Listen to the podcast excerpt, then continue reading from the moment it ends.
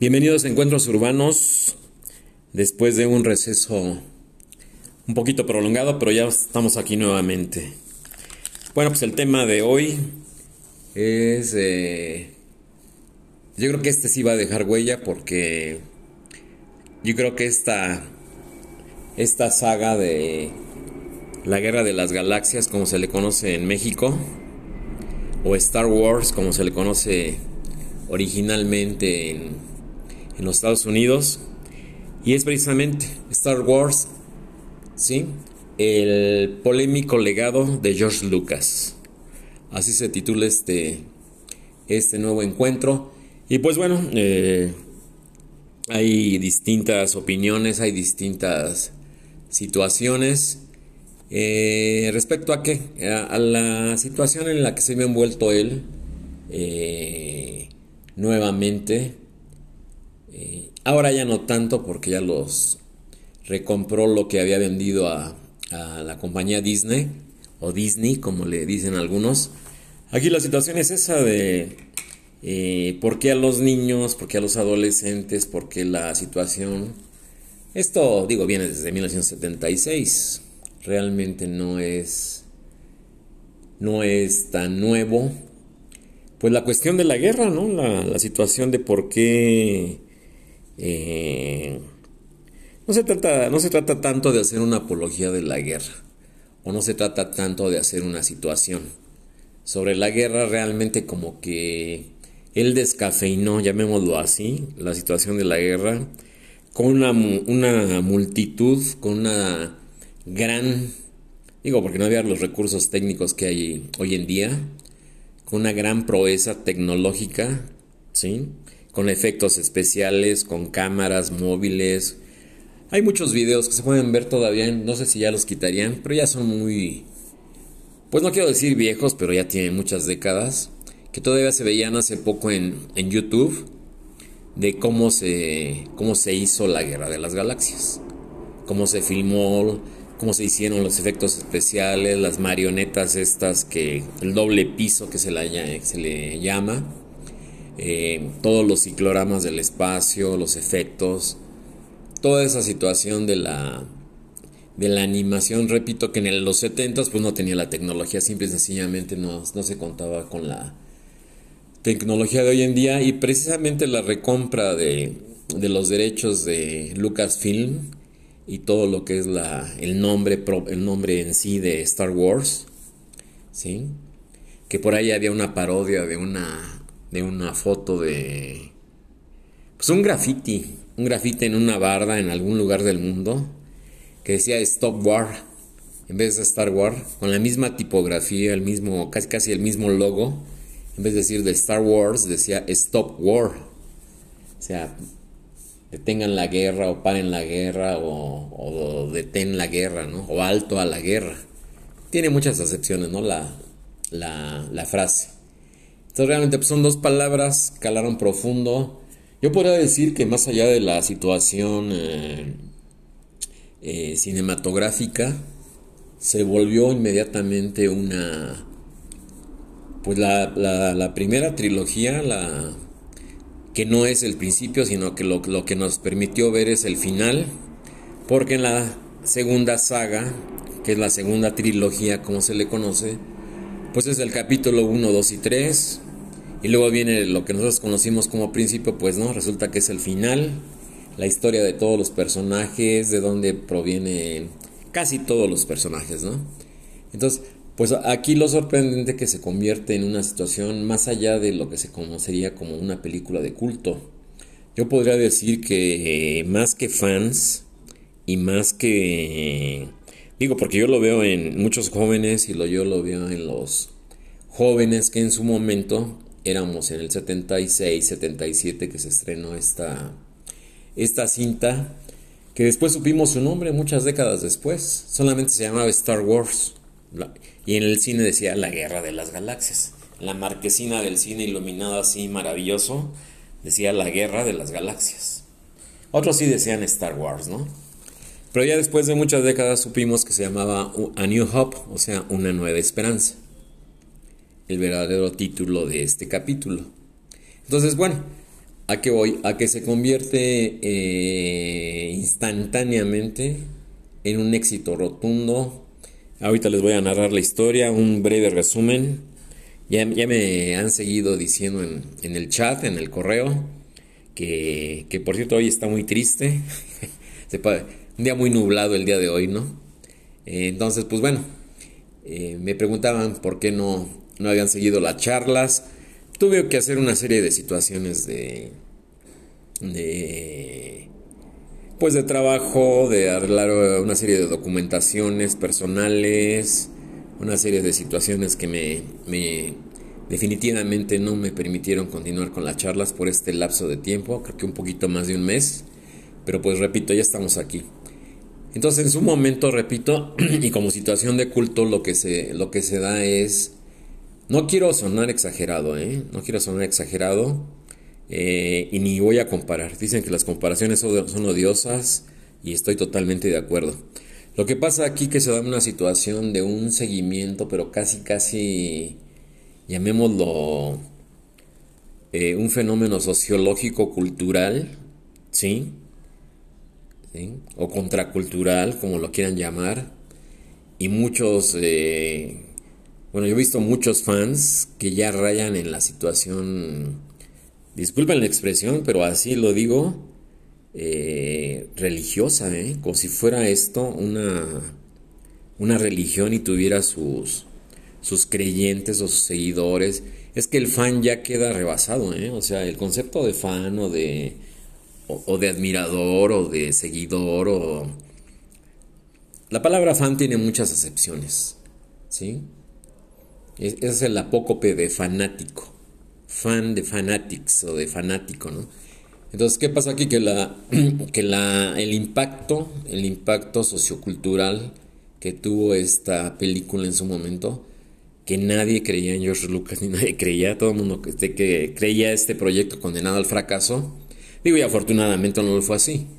Una historia que, narra una serie de, aventuras, eh, una epopeya ahí de, los rebeldes contra el imperio, una situación ahí eh, pues magníficamente lograda por los efectos, la música, el tema de las canciones, obviamente es John Williams el, compositor, la, la marcha imperial y todos los personajes, toda una gama de personajes en los cuales en la creación y de estos mismos, de estos mismos personajes, eh, George Lucas invirtió muchísimo, muchísimo tiempo.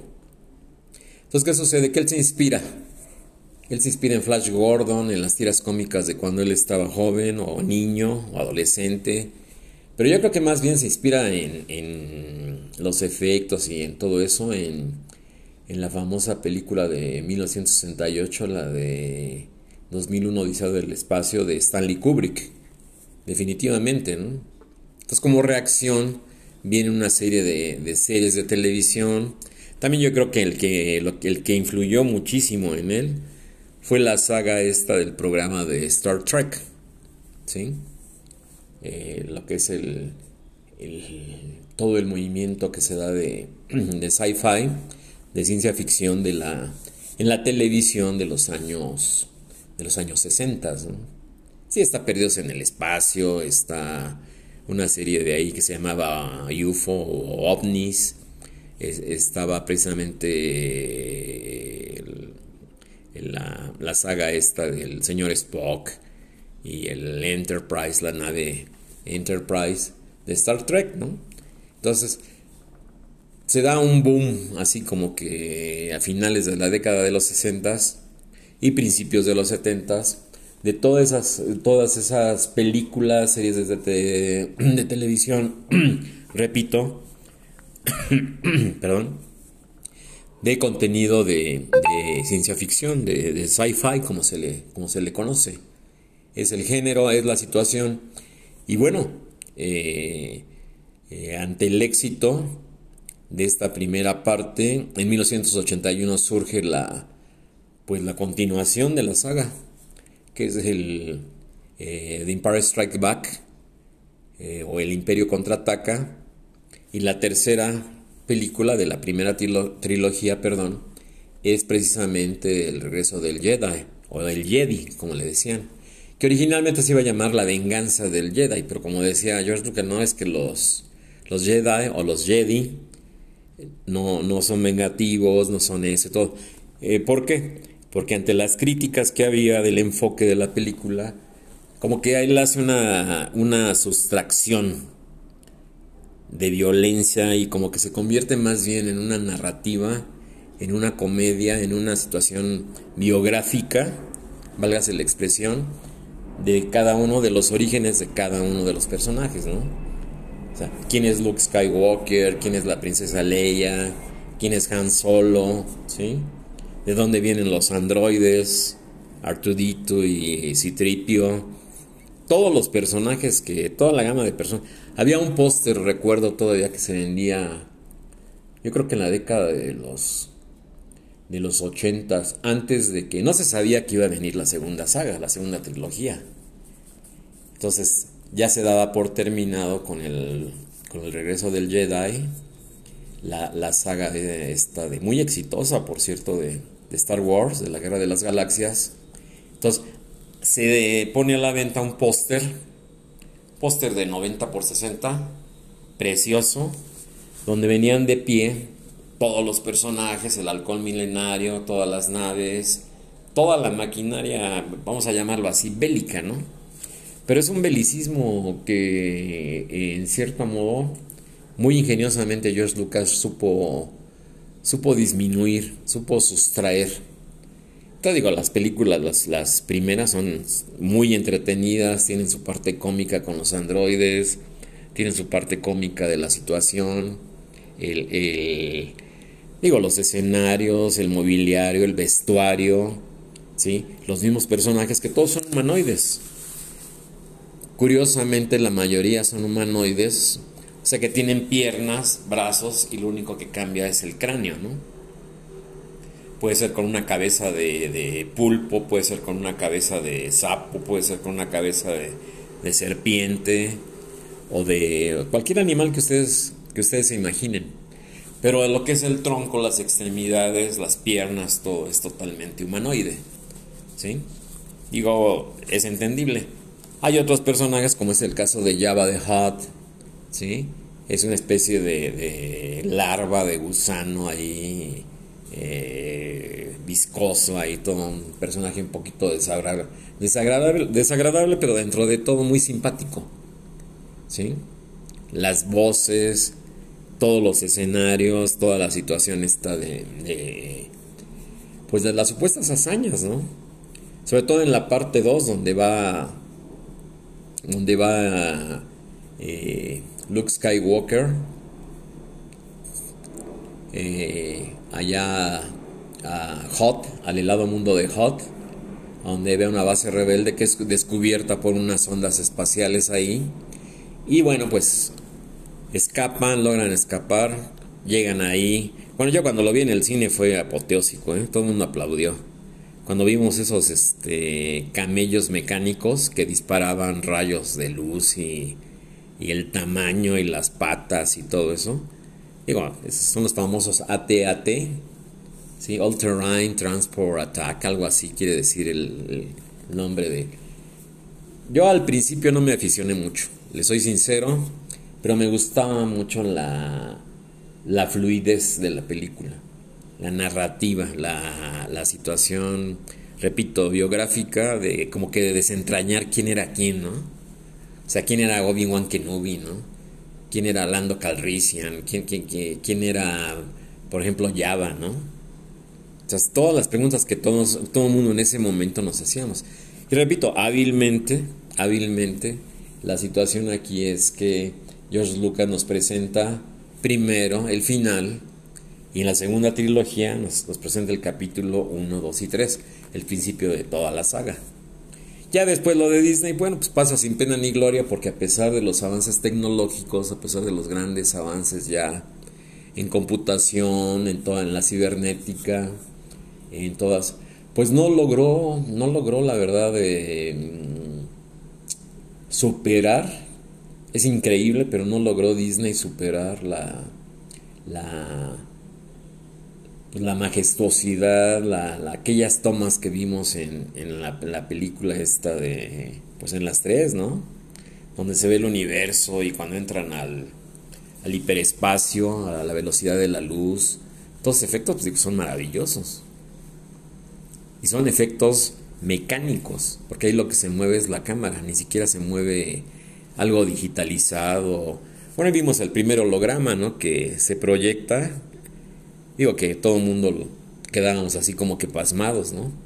Donde el androide este Artudito proyecta un holograma con un lente de la de la princesa Leia cuando escapan de una nave que son capturados y pronuncia la famosa frase aquella, ¿no? Que todo el mundo decía, ¿no? Help me Obi-Wan Kenobi. Entonces es un rayo donde se proyecta la imagen viva, ¿sí? De la grabación en holograma. Fue la primera vez que se creó un holograma. Y bueno, las espadas láser, ¿sí? Las espadas láser que ahí se hizo los movimientos y por animación con tubos de... Con tubos es increíble, ¿eh? que yo vi la, la, serie esta de cómo se hizo la guerra de las galaxias, que se puso muy de moda en los ochentas. Eran simple y sencillamente tubos de luz fluorescente que se filmaban y únicamente se empataban o se acoplaban a los movimientos ¿sí? que, que hacía el actor, en este caso Alec Guinness, que era Obi-Wan o Darth Vader o Luke, ¿sí? porque cambiaban los colores, eran rojos, azules, ¿sí? entonces Digo, era, es, admirable. Yo llegué a tener en mis manos, tuve en mis manos un libro de un amigo, una vez que fui al despacho de un amigo mío de arquitecto, ahí por, por el año 81, 82, tenía su despacho ahí en la, en la colonia Roma, en la calle de Puebla y... Puebla... La calle de Puebla, a muy cerca de la Universidad de las Américas, la sede que tiene allí, un campus que tiene allí en la colonia Roma. Ahí estaba Julio, se llamaba Julio mi amigo. Tiene muchos años que no lo veo. Entonces me dice, este, ¿quieres, ¿quieres ver algo sorprendente? Tiene una, tiene una biblioteca, pero audiófilo también y todo. Le digo, sí. Era un libro, yo creo que parecía directorio, sin exagerar. Entonces quedé maravillado de cómo no decía nada de Star Wars ni nada, ¿no? Lo vi, era un libro negro, me acuerdo, ¿sí? Voluminoso, pesado, con unas ilustraciones, pero increíble, obviamente en inglés, ¿no? Entonces empecé a verlo, empecé a ojear, y oye, pues préstamelo, no, no, no, dice, no, pues velo, pero no te lo presto, sí. Hay un dicho que es más, este, es más, no, es más torte, no, no es más, ¿cómo va? No es más torpe el que presta un libro, sino es más torpe el que lo regresa, ¿no? Por ahí va la frase. Entonces le oye Julio, pues está sensacional, ¿no? Entonces va viendo uno todo el diseño del vestuario, el diseño del, casco de Darth Vader, el diseño del guante, de la, de la empuñadura de la, del láser, del sable láser, con los primeros croquis, con los primeros bosquejos, los moldes, todo, un libro de veras sensacional, increíble el libro, de veras. Yo jamás lo, lo busqué mucho tiempo y jamás lo volví a, a ver, porque nunca lo encontré. Simple y sencillamente nunca lo encontré. No recuerdo el nombre, le soy. Ya pasaron muchas décadas, le soy honesto. Pero un libro de veras maravilloso. El diseño de las naves, ¿no? De, de todo, las escenografías, los zapatos, el vestuario, los cascos. No, no, no, hombre. Digo, estamos hablando de los 70, ¿no? Estamos hablando que todo eso se empezó cuando se estrena la película, cuatro o cinco años atrás. Estamos hablando que en 1970 George Lucas empezó a trabajar en todo eso. Y dio a un, a un estudio de diseño, eso sí me acuerdo, en Londres. Obviamente de diseño en general, ¿no? Escenográfico, de vestuario, de pero de, de, de, avant-garde, ¿no? De, o sea, no, no, vamos a hacer una película de, de, hoy, sino del futuro. Que la gran paradoja de esto es precisamente el hecho de que cuando inician todas las películas se ve la, famosa escalera al, al, cosmos, ¿no? o la escalera al universo que le nombran, ¿no? me recuerdo de aquella canción de Led Zeppelin de Stairway to Heaven, ¿no? De la escalera al cielo. Aquí las letras forman una, un movimiento donde se van perdiendo el infinito y la famosa frase esa, ¿no? De A long time ago in a galaxy far, far away. Hace mucho tiempo en una galaxia muy, muy lejana. Entonces nos está presentando, fíjese qué, qué, qué paradoja, pero qué, qué paradoja tan tan, tan inteligente, llamémoslo así, ¿no? Tan innovadora, ¿no? George Lucas nos presenta algo que nosotros consideramos del futuro, pero que en la saga pertenece al, al pasado, ¿sí? Se hace mucho tiempo en una galaxia, en otra galaxia que no es la nuestra, muy, muy lejana, sucede todo eso. Ya empieza la narrativa de lo que había pasado, de que los rebeldes, de que el imperio, toda la, descripción del capítulo y, lo maravilloso, ¿no? Que se ve en el fondo todo el cosmos y cómo se van perdiendo las letras, la tipografía, se van yendo así en forma triangular hacia el infinito. Con una especie de escalera al cosmos. Bueno, así, así muchos fans le dicen, ¿no? Tengo amigos, obviamente, que tienen... Tengo un amigo que tiene una habitación de su casa lleno de naves, de personajes, de cosas, y sigue comprando, ¿eh? Sigue comprando porque está, está fascinado. Yo entré ahí y salí fascinado. Dije, no, pues tienes todo, man. Sables, naves, personajes. Tiene a Yoda, tiene un Yoda que habla. O sea, miles y miles y miles. Todo lo que es el merchandising de eso lo supo manejar muy bien George Lucas, porque él quedó como único propietario de los derechos que, al principio lo fabricó una compañía que ya desapareció, ¿sí? Lo que era el ex, el ex wing de, de, Luke Skywalker, que fue el primero que salió, recuerdo, en aquella época, ¿sí? Que era la marca Kenner, con K y doble N Kenner. Y ahorita ya lo fabrican, ya hay muchos fabricantes, ¿no? Ya ya está clones y ya, ya todo está muy, masificado, llamémoslo así, ¿no? Y me acuerdo que en Samors vendían los, los personajes, eran unos, pues unos muñequitos como de, como de 4 pulgadas, como de 10 centímetros, muy bien hechos, muy bien detallados, todo eso. Y, y, bueno, pues a coleccionarlos, ¿no? Entonces un, un mundo, todo un movimiento, todo un movimiento eh, cultural o contracultural, como lo quieran ustedes llamar, sociológicamente movió movió, caló profundo, movió masas, movió todo. Y, más que culto, yo me atrevo a decir que es una situación ya de... rebasa el culto, definitivamente, rebasa el culto. Las comparaciones son odiosas, lo sé, pero aquí la situación que sí hay que mencionar es el impacto que tienen ciertas, ciertas cintas, ciertos filmes, que casi todos, la mayoría de los años de los años 60 y 70, la mayoría, que sociológicamente influyeron en la psique colectiva. Y Star Wars pues, no es la excepción, ¿no? Ahí tenemos el caso ya más recientemente de El Señor de los Anillos que se quería ver, bueno, se pretendía filmar desde los años 60, imagínense, ¿no? La saga esta del Señor de los Anillos, la saga esta de Harry Potter, muy exitosas todas, ¿no? O sea, con un éxito de veras descomunal, ¿no? Entonces, eh, todo basado también, digo, es otra cosa. El caso de Harry Potter, digo, no hay comparación. A lo que me estoy refiriendo para que no me no los confunda yo o no digan que me equivoco al no estoy comparando Harry Potter con Star Wars, no tiene nada que hacer. ¿Sí? Me estoy refiriendo a cómo influyen en lo que es el colectivo, en el imaginario, eh, popular de la gente, ¿no? ¿Sí? Digo, Harry Potter tiene sus seguidores, El Señor de los Anillos tiene sus seguidores, Star Wars tiene sus seguidores, sus fans o sus adeptos. Digo, eso, son situaciones que ya rayan en la en la fidelidad, pero no es una fidelidad casi o cuasi religiosa. ¿Sí? Entonces, bueno, llegó a haber una versión, yo me acuerdo en las discotecas, en los eh, a ritmo, a ritmo de discoteca, el tema este de, de, la música de la escena del bar, de A New Hope, Una Nueva Esperanza, la escena esta del bar, la, un grupo que se llamaba Mico Monardo, que lo ponían en las discotecas para bailar. Ahí donde salían unos seres este, humanoides, digo, todos eran del cuello para abajo eran humanoides y de las cabezas había multitud de conventosas con unos ojotes sin ojos. Había uno que tenía hasta cabeza de elefante. Había un personaje ahí que sale como un elefantito, ¿no?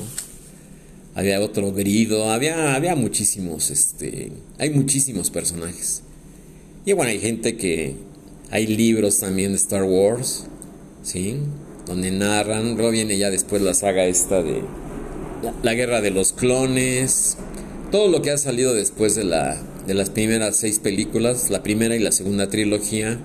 Después viene la guerra de los clones, todo lo que produjo Disney, ¿no? Con, desgraciadamente ya sin tanto éxito, desgraciadamente ya sin tanto, llamémoslo así, causando mucha decepción. Es el momento en que se decide George Lucas a recomprar los derechos y ya última, la última película que se estrenó ya es totalmente dirigida nuevamente por él. Entonces, bueno, aquí la situación está en que eh, dentro de estos movimientos sociales, dentro de estos movimientos socioculturales, ¿sí? Eh, pues yo creo que yo creo que Star Wars, George Lucas, yo creo que son, son conocidos en todo el mundo, por increíble que parezca, y yo creo que no estoy exagerando, lo digo de veras con, con responsabilidad, este, pues no, yo no creo que, yo no creo que haya, haya en una parte del mundo donde no se conozcan estos personajes, ¿no? Digo, porque se vendió de todo, ¿no? Gorras, camisetas, chamarras, juguetes, naves, sables, este, todo. Todo, o sea, todo era coleccionable. Les digo que el merchandising que manejó George Lucas fue una cosa eh, que creció exponencial, ¿no? Hay colecciones de aquella primera edición de juguetes de la marca Kenner que están valuados en miles de dólares, miles, miles de dólares, ¿no? Entonces, pues bueno, la, la, aquí la, la situación interesante es esa. La, la el polémico legado de George Lucas porque de alguna forma sí eh, se le criticó, se le censuró, Digo, la primera película tuvo siete nominaciones al Oscar, imagínense. ¿Sí? En la primera película. Mejor banda musical, mejores efectos, mejores personajes, mejor escenografía, todo, o sea. ¿Sí? Desgraciadamente aquí en la Academia de Artes y Ciencias Cinematográficas de los Estados Unidos, pues no es tan fácil ganar el Oscar cuando se tocan temas de, este tipo, sobre todo bélicos. ¿no? Se ha cambiado mucho la mentalidad. Ya la palabra guerra, pues bueno, pues ya así como que es, eh, como que no es eh, políticamente aceptable, ¿no? O no es políticamente correcto hablar de, guerra, ¿no? Sobre ahorita, eh, simplemente al conflicto entre Rusia y Ucrania no le llaman guerra, le llaman conflicto, ¿sí?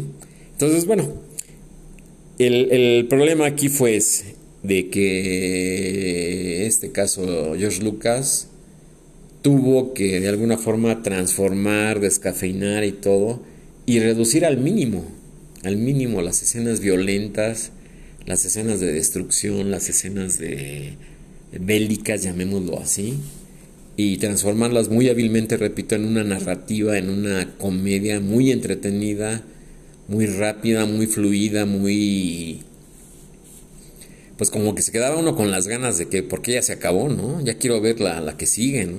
Entonces tenían que pasar dos años para poder, o más, para poder... Eh, fíjense, la primera es en 77 y nos tuvimos que esperar hasta, hasta 1980 para ver el Imperio contraataca y luego esperarnos tres años más para ver el regreso del Jedi en 1983 y la, o, la venganza del Jedi, ¿no? Que ya, ya después eh, se decide cambiar en último momento. Ya estaban hasta los pósters impresos y todo para, las, para los cines. Véanla, la última etapa maravillosa del cine.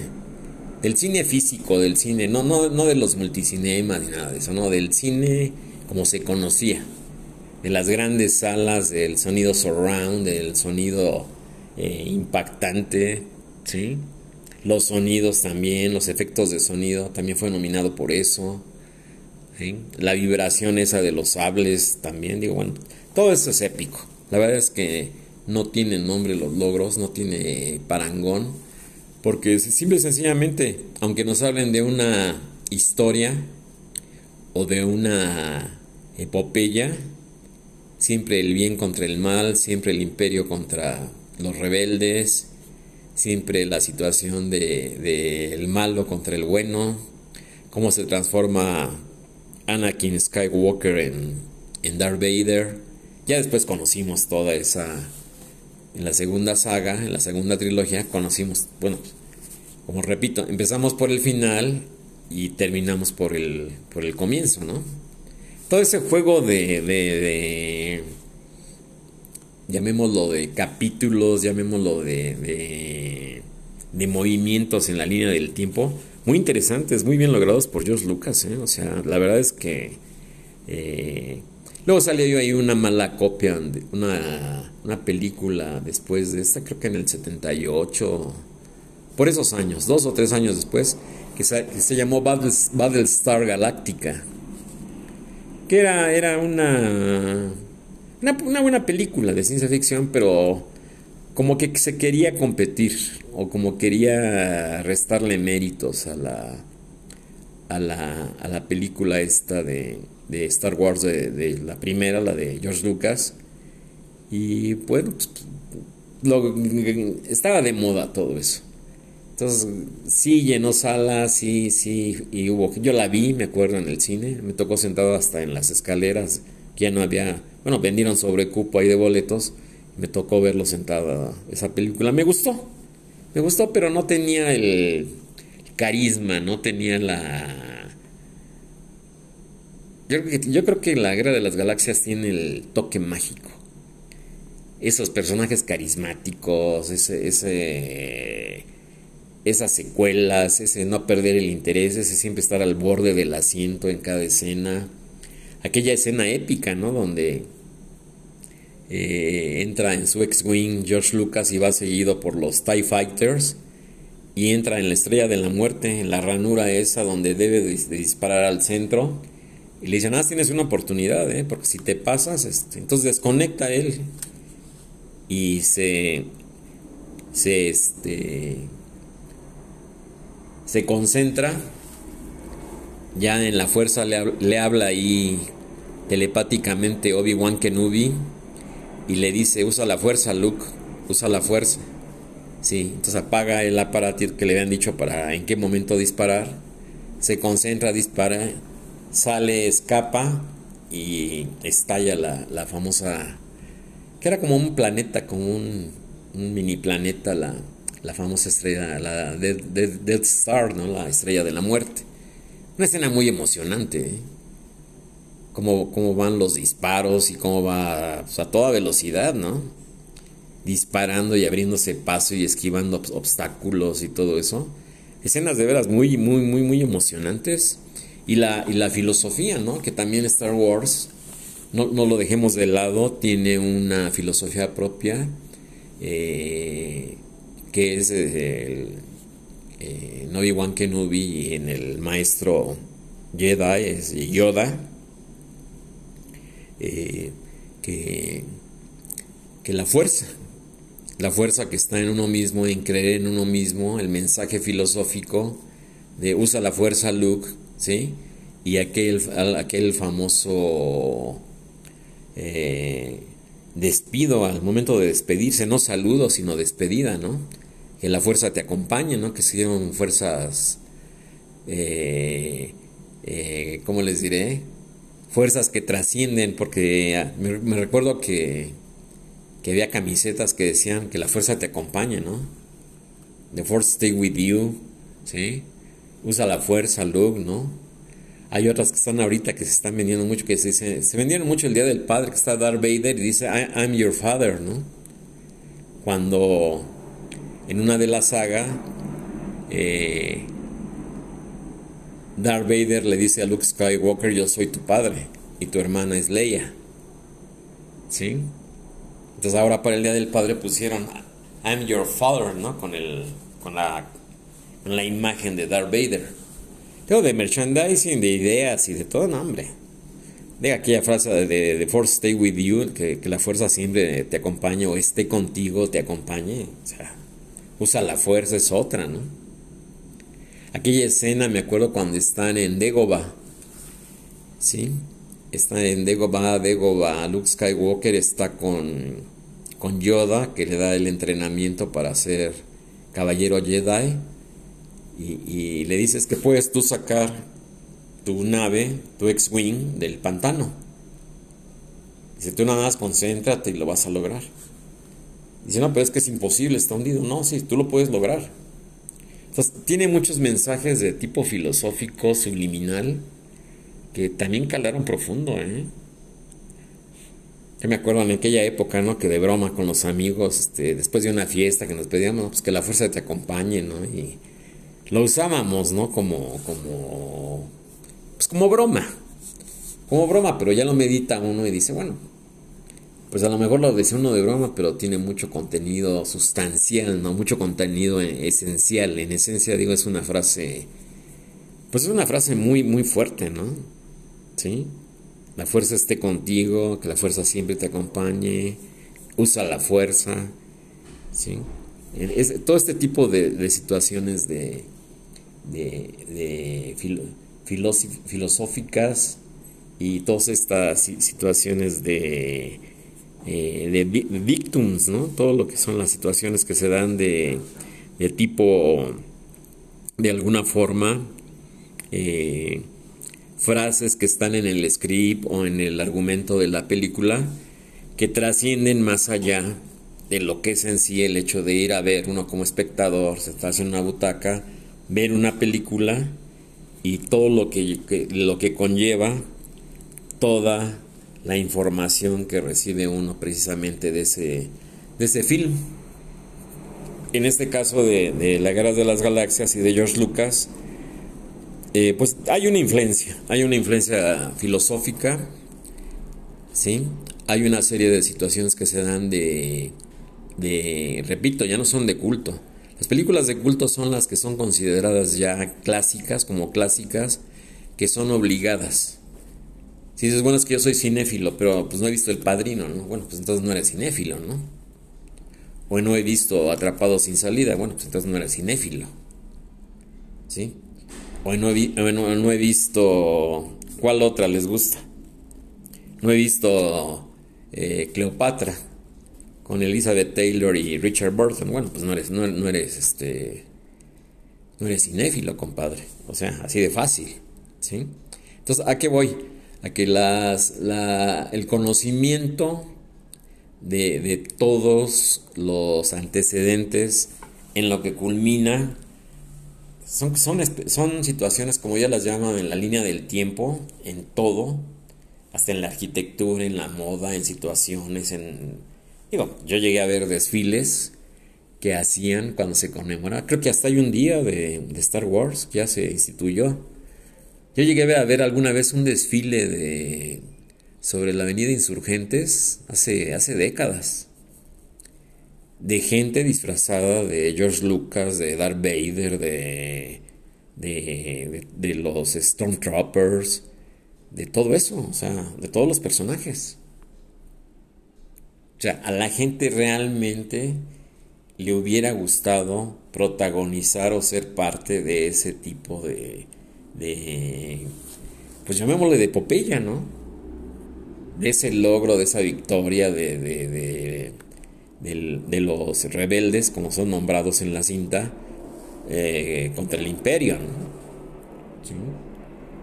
el, personaje impresionante de George Lucas como la representación básica del mismísimo mal, ¿no? O sea, entonces, bueno, es el preámbulo, es el preámbulo de lo que quería yo platicar con ustedes de, de eh, el próximo capítulo de eh, mm, de esta saga maravillosa de George Lucas, ¿sí? que ya está ahí cocinándose también, ya lo anunció él mismo, ¿sí? ya viene otra película maravillosa. Y bueno, en, en, esta, en este espacio de encuentros urbanos, pues siempre hemos estado a la, digo, lo digo con humildad, a la vanguardia de todas estas situaciones. Y bueno, la próxima charla sí ya entraré de lleno, entraré ya a detalle a narrarles todas las influencias que tuvo George Lucas. No va a ser una biografía, él les aclaro. Ni estadísticas, ni a mí, digo, a mí eso me choca, ¿no? De que estadísticas y que hizo y barritas y esto, no, o sea, no, no, no, aquí no. Aquí somos analíticos, somos eh, eh, librepensadores, somos dialécticos, si no caemos en, en situaciones, este, ¿cómo les diría yo a ustedes? Sí, de estar dando cifras y números y esto y que cuántos millones ganó y que esto. Ya, ya sabemos que es un hombre muy rico, ¿no? Tiene el rancho Skywalker y todo eso y ha sido una situación para él que le lo ha hecho inmensamente rico. Digo, eso, eso ya, digo, obvio sale sobrando, no vamos a hablar de eso. Eso ya se sabe. No, vamos a hablar de las influencias, vamos a hablar de su carrera, vamos a hablar de, las, de, los, de, los personajes que conoció, fue muy amigo de Francis Ford Coppola, ¿sí? Entonces, bueno, ya eh, en el próximo Encuentros Urbanos, o en el próximo encuentro, como les digo, ya, ya entraré de lleno con el tema. Solamente quise hacer hoy una, pues una semblanza, una semblanza, un prólogo, llamémoslo así, para entrar ya en materia bien, como debe de ser, para analizar este fenómeno. Más que, más que la biografía de George Lucas, sí ver qué había en su psique, sí ver qué había en su creatividad, sí ver qué había. Yo vi, yo vi aquella película de él también, la de American Graffiti, y créanme que no me gustó. Me preocupé mucho por conseguirla. Decía, decía yo, en la época, en el 74, 75 que se estrenó, la anunciaban muchísimo la historia americana y no sé qué tanto, y la época de los sueños y no sé qué, y American Graffiti, y American Graffiti. Y, les digo una cosa, la verdad es que la vi y me decepcionó. Entonces así como que lo de George Lucas decía, bueno, pues, pues la voy a ir a ver, ¿no? Pues a ver qué. Y yo oh, sorpresa, ¿no? Ya no era lo que... Lo que pasa que él retrata la época que le tocó de joven en American Graffiti pero sí es una película muy lenta, sí es una película muy, muy desestructurada, es una película cansada, llamémoslo así, muy difícil de ver, eh, muy simplona, no, no, o sea, no tiene conceptos, o sea, yo creo que eso, de eso alguien se lo dijo, algún crítico le dijo a George Lucas, ¿sabes qué? Eh, así no vas bien, o sea, como que te tienes que ir por este lado, ¿me entienden? Muy interesante, muy interesante, ya platicaremos de todo en la, en la próxima charla. Y pues bueno, eh, pues a todos los a todos los eh, fans, seguidores o como les podría llamar, es que esto es como una religión, caray. Hablar de Star Wars, digo, no comparo, repito. Así como los seguidores de, de no estoy comparando, repito, ¿eh? Sí, sí, porque si no me van a poner en el chat, me van a como decía John Lennon en la su canción esta de la balada de Johnny Yoko, Crucify Me, ¿no? Me van a crucificar digo, con las proporciones guardadas, con, las con el debido respeto y las proporciones guardadas, hay, hay, hay millones de seguidores de, del Señor de los Anillos, hay millones de seguidores de Harry Potter, hay millones de seguidores de Star Trek, le llaman, bueno, en Estados Unidos yo los conocí, les llaman Trickies, ¿sí? ¿Sí? Entonces hay, hay gente que admira al señor Spock, que se pinta las cejas y se pone las orejas en Halloween. Bueno, ya vienen hasta la máscara de, del señor Spock, ¿sí? De Capitán Kirk, ¿sí? Y fanáticos de todas ese tipo de, situaciones. Fíjese que qué chistoso, ¿no? Que todo lo que es eh, a cierto mundo irreal, fantástico, es lo que cala más profundo en el, en el ser humano, en este caso, ¿no? ¿Sí? Todo lo que es la ciencia ficción, el sci-fi, como se le conoce en este género eh, de, películas, ciencia ficción, eh, pues todo lo que es el automatismo, todo lo que es lo tecnológico, la iluminación, repito, no quiero ser, no quiero redundar, ya con esto cierro, eh, pues el maquillaje, los peinados, el vestuario, hasta las botas, los cinturones, los sables, el diseño de la empuñadura. El libro maravilloso que les cuento que tenía mi amigo, venía todo. Hasta las chapas de las puertas y los tableros de las consolas y eh, los controles del, del, alcohol milenario, ¿sí? La rampa por no... O sea, todo el diseño de Tom Croquis y todo, una, una cosa maravillosa, de veras. ¿Sí? Jamás pude conseguir ese libro. No, no les digo el nombre porque, pues la verdad no. Le perdí la pista a mi, a mi amigo Julio y le decía, eh, bueno, déjame fotocopiarlo, sacarle fotos, algo. No, no, dice que te voy a prestar, ¿no? te lo dejo ver y todo, pero pues ahí me estuve como dos horas viéndolo hasta que lo, más o menos lo terminé de ver. Un libro de veras precioso, interesantísimo, que lo busqué yo, lo busqué yo por mucho tiempo, pero nunca lo logré. Digo, yo como diseñador, como arquitecto, no me interesaba ver todo eso, eh, el que diseñaba las naves, los diseños de las naves. Digo, el diseño, por ejemplo, del alcohol milenario es, es otra cosa, ¿no? Digo, yo lo reconozco como arquitecto, ¿no? Como diseñador. Yo diseño espacios y también diseño muebles y cosas y todo. ¿Me entienden?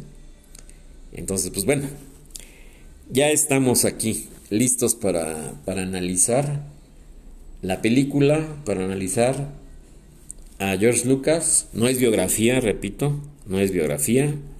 No va a ser una biografía de que nació y hizo y fíjense que nada, nada, nada, nada. Vamos a analizar su psique, vamos a analizar su pensamiento, vamos a analizar su situación, cómo se desarrolló, cómo se creó esta saga, eh, el error que cometió en venderle a Disney, el gran acierto de recuperar los derechos, que le costó una fortuna, pero al final de cuentas los volvió a, recobrar. Y bueno, ya hablaremos, ya está, estará abierto como siempre el, el chat. Encuentros, guion bajo, urbanos, arroba, outlook.com para todo lo que ustedes me quieran eh, proponer, para todo lo que ustedes quieran que se hable, que se mencione. A los que son fans, pues, bienvenidos. Sí, o sea, yo les digo fans, pero yo sé que son más que fans, ¿eh? O sea, estoy, estoy totalmente consciente que son más que fans. No es una situación de... Va más allá de que te guste algo. Así lo resumo yo. Yo creo que un fan es el que... Un fan de los Beatles es porque le gusta la música de los Beatles. Un fan de los Rolling Stones, pues le gustan mucho los Rolling Stones, ¿no?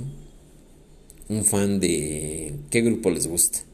Led Zeppelin, de mi época, de rock en tu idioma, de Soda Stereo, vamos a decir algo, ¿no? Los fabulosos Cadillacs, Fito Páez, digo, hay muchísimos, ¿no? Pero aquí básicamente es eso, ¿no? O sea, cómo ya, ya culturalmente, sociológicamente, se convierte en una hasta, yo, yo me atrevo a decir que hasta hay mucha gente como un modo de vida, ¿eh? Yo creo que en muchas mentes caló profundo esa frase de, que la fuerza te acompañe y la fuerza esté contigo y utiliza la fuerza. Y la, la, pues no sé, la, la forma inversa de pronunciar sus frases de el maestro Jedi Yoda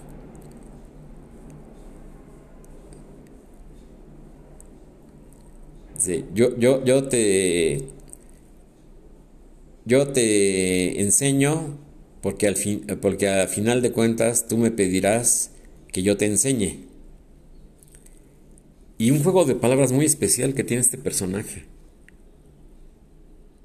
Una filosofía muy especial. Yo creo que muchos sociólogos y psicólogos eh, eh, intervinieron en el, en el argumento, en el, en el en el script de la película, porque hay muchas frases que son muy, muy interesantes, ¿eh? Pero muy interesantes.